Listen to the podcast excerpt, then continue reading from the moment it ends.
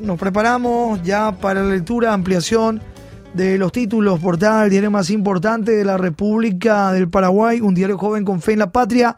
Hoy lunes 2 de octubre de este año 2023, ABC Color, y estos son los títulos en portada.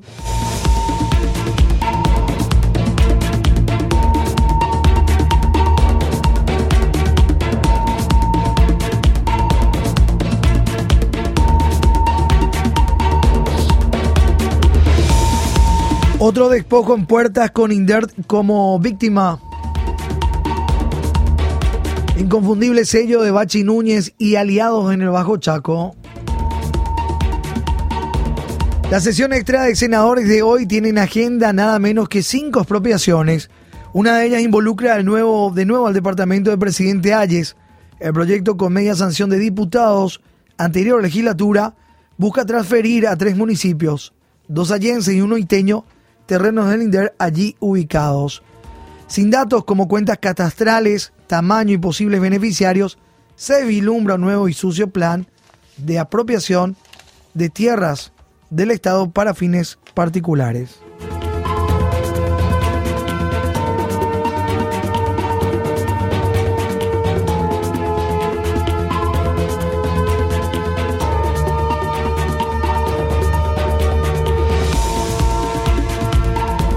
El despojo de los cartistas a defensa de más hectáreas. Páginas 2, 3, ABC Color. El senador Basilio Bachi Núñez y el diputado Edwin Reimer, ambos cartistas, presentaron casi al mismo tiempo dos proyectos para la desafectación de hectáreas de la finca 916, perteneciente al Ministerio de Defensa Nacional. Entre las dos iniciativas, que terminaron siendo unificadas, se pretendía despojar de 127 hectáreas. Lo llamativo es que en la ley sancionada, gracias a la maniobra cartista, se sacan al Estado más de 131 hectáreas.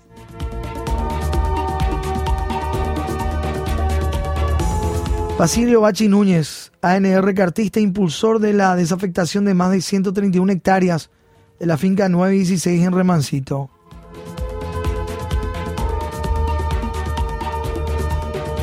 Parte de la ley sancionada el miércoles último y uno de los proyectos presentados el año pasado por Núñez y Reimer, hoy en página 2 de nuestro impreso.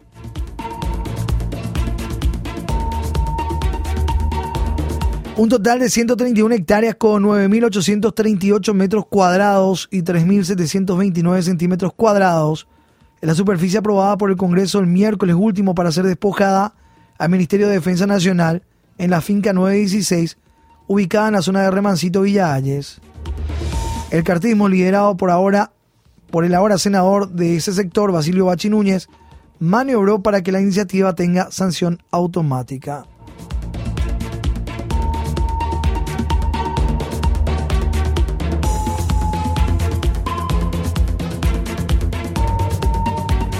Bachi y Reimer argumentaron en ambos proyectos de ley que el pedido era para familias que anteriormente se dedicaban a las actividades agrícolas y ahora pretendían incursionar en el turismo.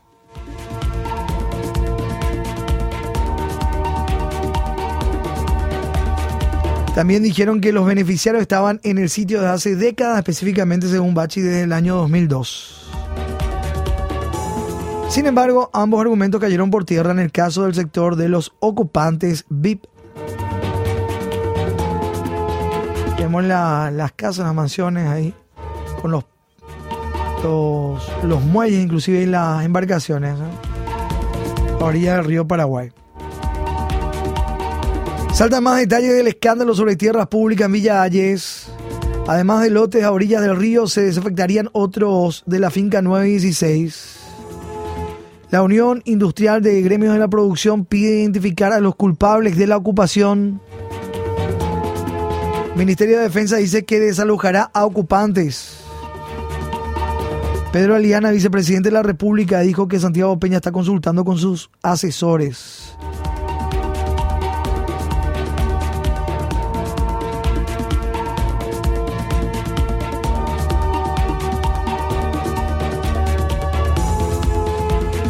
Ante los hechos de público conocimiento, el Ministerio de Defensa Nacional informa cuánto sigue que el, Ministerio, el ministro de Defensa Nacional, general de Ejército en situación de retiro, Oscar González, por instrucciones del presidente de la República, Santiago Peña Palacios, se encuentra en contacto con el Procurador General de la República, Marcos Aurelio González, a los efectos de diseñar la estrategia procesal para la reivindicación de parte de la finca 916 y el desalojo de las personas que la ocupan ilegalmente.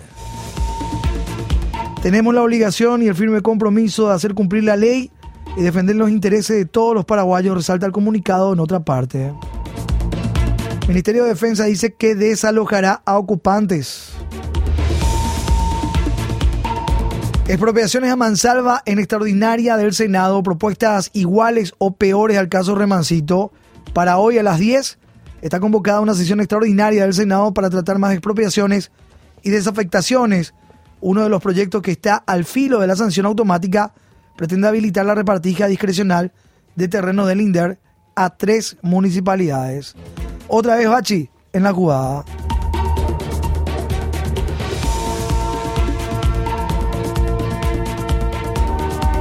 Sesiones en paralelo facilitan negociados.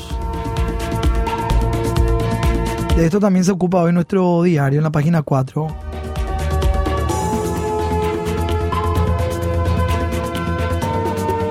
Sonido en la Tierra estremece San Juan. Pasando a otro tema, la foto en portada hoy de ABC. Vemos la orquesta, la música reina en San Juan, la mega orquesta juvenil de Sonidos de la Tierra hizo vibrar a la capital de Misiones, con el desfile de los pueblos por las calles de la capital de Misiones y luego con la presentación del ensamble de la mega orquesta juvenil de Sonidos de la Tierra, integrado por miles de niños y niñas.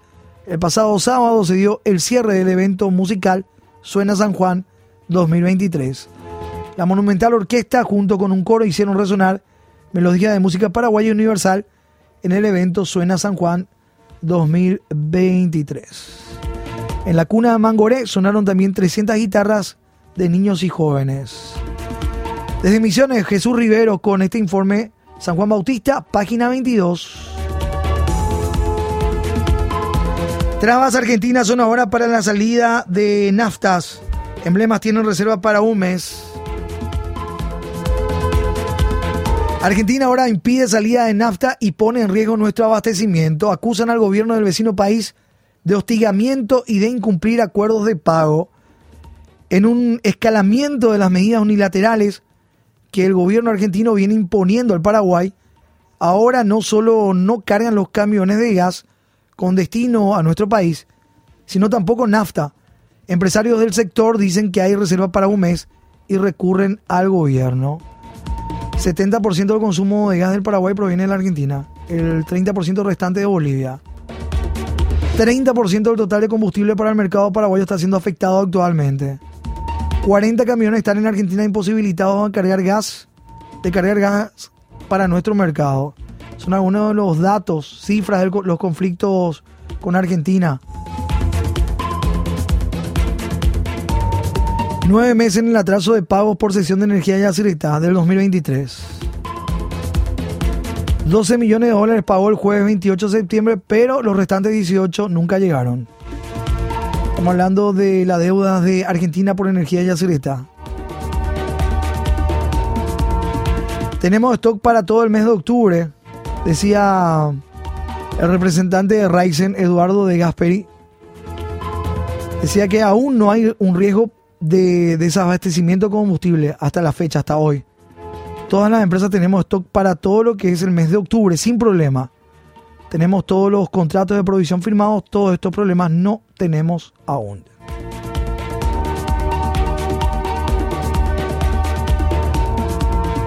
Capaz hay producto hasta el 20 de octubre. Todas las empresas que tienen gas licuado de petróleo, más o menos tenemos asegurados los productos hasta el 20 de octubre.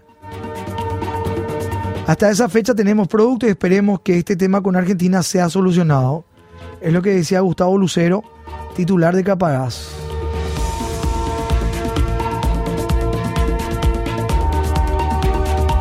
Advierten acerca de los riesgos en inversiones rendimiento del IPS, estudio del Observatorio DENDE. Otro de los títulos de ABC. Alertan sobre importantes riesgos en rendimientos e inversiones del IPS Estudio del Observatorio de Gasto Público de ENDE. Este estudio alerta sobre los importantes riesgos en rendimientos e inversiones del IPS. Si bien en la última década se sumaron cotizantes, también aumentaron los gastos por la mayor cantidad de beneficiarios, por lo que es hora de reformas en el sistema. Reforma de caja fiscal y sistema de la previsional. No avanza la investigación contra el ex titular del IPS. El 20 de septiembre pasado, el expresidente del IPS, Vicente Batalla, envió una nota al fiscal general del Estado, Emiliano Rolón, para anunciar que se pone a disposición de cualquier investigación que se realice por el presunto desfalco ocurrido durante su gestión al frente del IPS.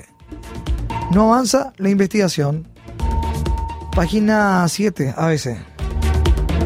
El guaraní estable al cumplir 80 años. Nuestra moneda Ocho décadas de la moneda más antigua y estable de la región. Estabilidad de la moneda impulsó el crecimiento económico. Enfrenta a los retos de la inflación acumulada en el tiempo. Un material especial hoy en páginas 12 y 13. ¿eh? El guaraní cumple el 5 de octubre 80 años de su creación. La moneda más antigua y estable de la región. Tenemos fotografías, varios billetes en el tiempo, monedas. Inclusive aparece un billete de 50 mil guaraníes que tenía la figura del dictador Stroessner, un boceto que no fue aprobado para su emisión. Curiosidad así, en página, parte de la historia también, cronología del guaraní desde su creación como signo monetario, de colección hoy, página 12 y 13. La tradición del Yopará vigente.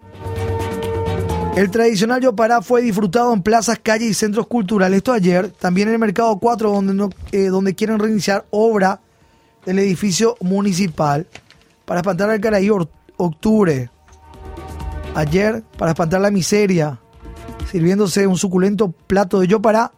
La venta fue un éxito en la Plaza Uruguaya, en el Mercado número 4 en el Tereré literario fueron regalados 500 platos de la comida en pocos minutos. Caraí Octubre fue protagonista. Ese lo va a Caraí Octubre en alguna de las fotos hoy en página 14 de nuestro impreso.